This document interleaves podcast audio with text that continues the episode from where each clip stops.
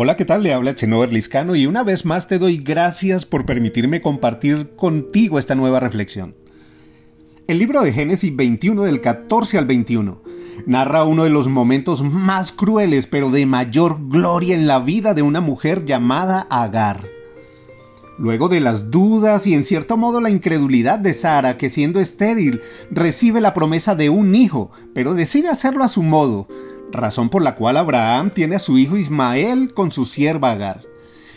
Pero luego que esta mujer tiene a su hijo, Sara quedó embarazada de Isaac, según Dios le había prometido. Parafraseando un poco, Sara empezó a discriminar y entrar en conflicto con Agar. Un día hicieron una fiesta para Isaac y Sara se quejó con Abraham, diciendo que el niño de la esclava se burlaba de su hijo, por tanto pidió que la echaran de su casa, y así lo hizo. Abraham le dio a Agar un odre de agua, pan y le entregó a su hijo para que se marcharan. Esta mujer se fue al desierto de Berseba y estando ahí se le acabó el agua. Su hijo estaba tan mal y ella se sentía tan impotente y sin fuerzas que lo dejó moribundo bajo un arbusto y se alejó unos metros para no verlo morir. Pero justo en ese momento, cuando ella creyó que sería el final, Dios escuchó el llanto de su hijo. Envió un ángel en su ayuda y le dijo, ¿qué tienes, Agar? No temas, porque Dios ha oído la voz del muchacho. Levántate, alza al niño y sosténlo con tu mano, porque yo haré de él una gran nación. Entonces le abrió los ojos y vio una fuente de agua.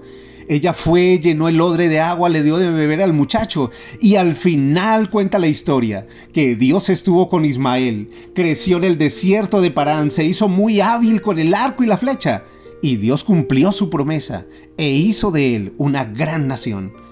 Poderosa historia, ¿verdad?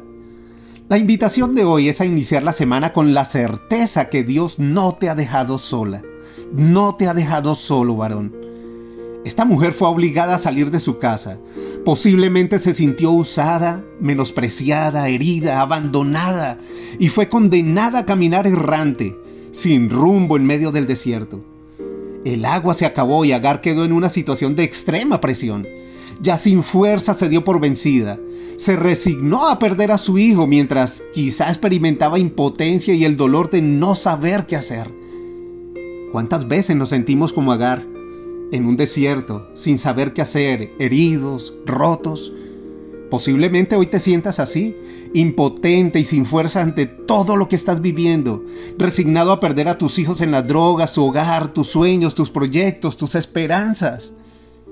Pero hoy vengo a decirte de parte de Dios que ahí en tu desierto Dios te ve y ahí en medio de tus circunstancias, Dios te escucha y te dará dirección y una palabra que cambiará tu vida.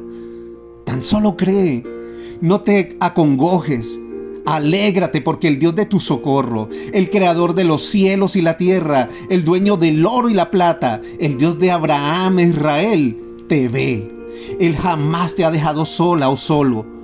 Toda tu angustia y toda lágrima Él la vio y ten la certeza que toda oración y súplica que salió de tu boca, ya Él la escuchó. No te resignes a ver morir tus promesas, tus sueños. Escucha la voz de Dios y permite que Él te guíe. No des la espalda. Retoma ese proyecto, esa idea de negocio o sueño que dejaste en el tintero. Este es el año de verlos renacer y fructificar en la mano de Dios. Esta historia dice que Dios estuvo con Ismael, creció en el desierto y Dios cumplió su promesa, hizo de él una gran nación. Dios siempre cumplirá las promesas que te ha dado. Aún en el desierto crecerás y donde sea que Él te coloque, darás fruto, cosecharás, te bendecirá y serás de bendición para otros. Porque no es el lugar, eres tú.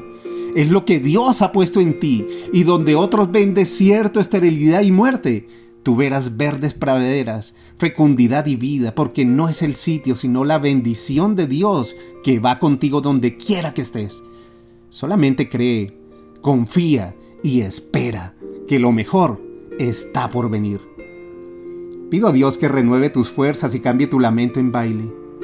Oro para que esta semana veas el favor de Dios en todo que te abra puertas de bendición, te dé respuesta a cada petición, que bendiga la obra de tus manos y te sane de toda enfermedad en el nombre de su amado Hijo Jesucristo.